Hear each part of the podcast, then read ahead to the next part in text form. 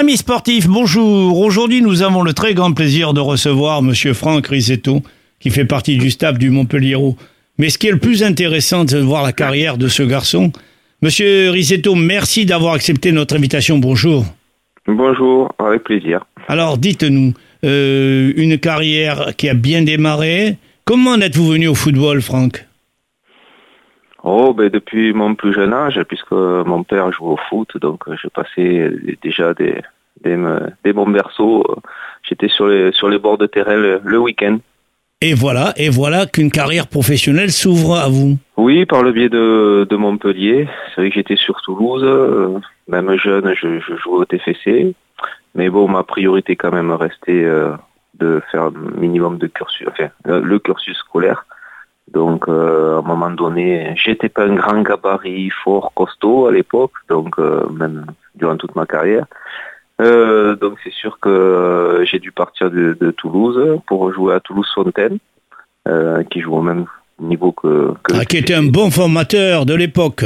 Voilà, c'est ça, qui malheureusement n'existe plus. C'était c'est associé avec un autre club. Et puis voilà, le, les circonstances ont fait que sur une même année, euh, à 16 ans, on tombe contre Montpellier en Gambardella, qui était entraîné par Jean-Louis Gasset. Et sur cette même saison, j'ai eu la chance de, junior de passer et de finir la saison avec l'ex-troisième division où Toulouse-Fontaine était dans la même poule que la réserve de Montpellier Hérault. Donc sur la même saison, j'ai joué deux fois contre Montpellier. Et puis voilà, et, euh, donc euh, Jean-Louis qui était le même entraîneur de la Gare Et la lumière s'est éclairée vers le pro. Voilà, m'a demandé de venir faire un tournoi et puis euh, suite à ça, voilà, j'ai été recruté à Montpellier. Alors quand on remonte, si vous permettez, Franck, quand on remonte, discret, efficace et surtout l'amour du ballon. Ah oui, c'est vrai que moi j'aime j'aime le jeu par, par lui-même. Voilà pas c'était ma, ma, caractéristique le collectif euh, jouer pour les autres avec les autres euh, ça a été toujours mon, mon credo de joueur et puis euh, essayer d'être au maximum à l'écoute pour progresser et voilà j'avais peut-être pas tout, toutes les qualités mais j'avais je pense c'est surtout celle-là qui m'ont qui fait que je, je, pense avoir fait cette belle carrière. Alors la chance, la chance, Franck Risetto, d'opérer avec des joueurs de grand niveau, et qui ont eu aussi des carrières extraordinaires. Hein, vous étiez entouré, allez, c'est vous qui allez nous dire souvenir, souvenir. Bah, c'est sûr que euh, c'était l'époque où Louis Nicolas faisait un peu de folie, puisque je, mes débuts, c'était de jouer, enfin, de côtoyer des joueurs comme euh, ben, Valderrama, Cantona, bon, voilà, Laurent Blanc, c'est bon, je, Paille. les, les, les, les, plus grands. Paille, je crois.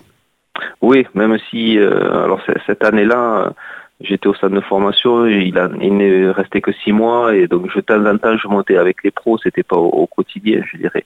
Voilà, mais euh, non, non, mais c'est vrai que euh, maintenant, Rudo César était dû faire un match avec nous en réserve, en retour de blessure. Donc bon, voilà, de, voir des, joueurs comme ça quand on est au centre de formation, c'est toujours extraordinaire. Quoi. Alors ensuite, euh, on a passé le cap des joueurs et on s'est mis à donner au football ce que le football vous a apporté. Oui, par la suite, oui, voilà, c'est vrai que depuis, euh, bon, hum, ma condition pour, pour faire un petit flashback, ma condition pour venir à Montpellier, c'était quand même que je finisse mes études, donc j'ai eu mon bac. Euh, c'était important pour moi parce qu'on ne savait jamais ce qui peut se passer dans, dans une carrière, surtout quand on est dans un centre de formation. Mais euh, après, euh, j'ai j'aimais le ballon et de suite dès que j'ai eu fini mes études, même si j'ai tenté de faire euh, une prépa kiné, j'ai pas eu mon examen et j'ai voulu me lancer à fond dans le foot. Mais en parallèle, je voulais dès, dès cette année-là commencer à passer mes diplômes d'entraîneur. Voilà, j'ai toujours aimé le, foot, ça a toujours été ma passion depuis tout petit.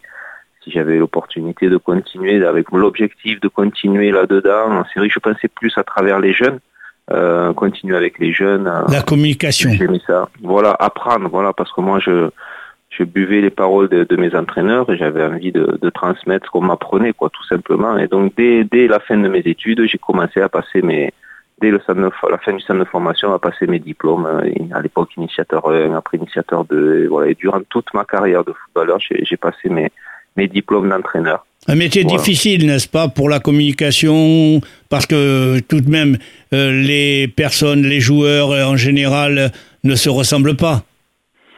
Ah ben c'est du management, hein. c'est comme dans toute entreprise, il y a des êtres, des individus et des êtres vivants complètement différents et des personnalités différentes avec des attentes différentes. Donc il faut faire avec tout ça. C'est pas facile au quotidien, mais c'est c'est un sacré challenge pour euh, les entraîneurs. On se rend pas compte aujourd'hui de de l'impact du management qu'il y a aujourd'hui. Les variations, les variations d'individus quand même. Oui, oui, il y a différentes éducations. Ben oui, tout ça, les milieux sociaux. Quelle richesse, quelle richesse. Et puis euh, surtout que l'environnement, l'environnement aujourd'hui d'un joueur euh, n'a rien à voir avec l'environnement du, des joueurs euh, autrefois. Avant, il n'y avait pas autant d'agents, il n'y avait pas autant de conseillers, la famille n'était pas aussi présente. voilà, alors que maintenant, il y a les amis, ceux qui sont intéressés. Les, bon, voilà, c'est, l'environnement est complètement différent au jour d'aujourd'hui. Avant, il y avait aussi plus, le, le l'intérêt du club pour lequel on jouait. Maintenant, les, joueurs, même si on fait, ils font les intérêts ont changé.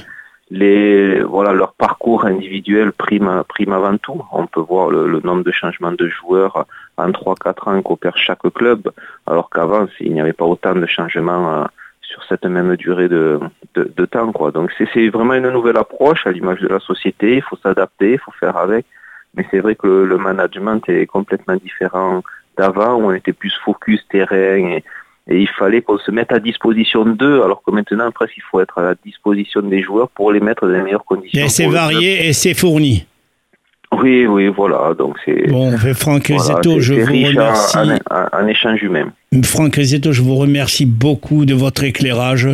Euh, en mhm. ce qui nous concerne, Radio Aviva et moi-même, nous vous souhaitons bonne chance pour les saisons, la saison à venir. Et ma foi, bonne route. C'est gentil, merci à vous. Au revoir, merci beaucoup. Au revoir. Au revoir.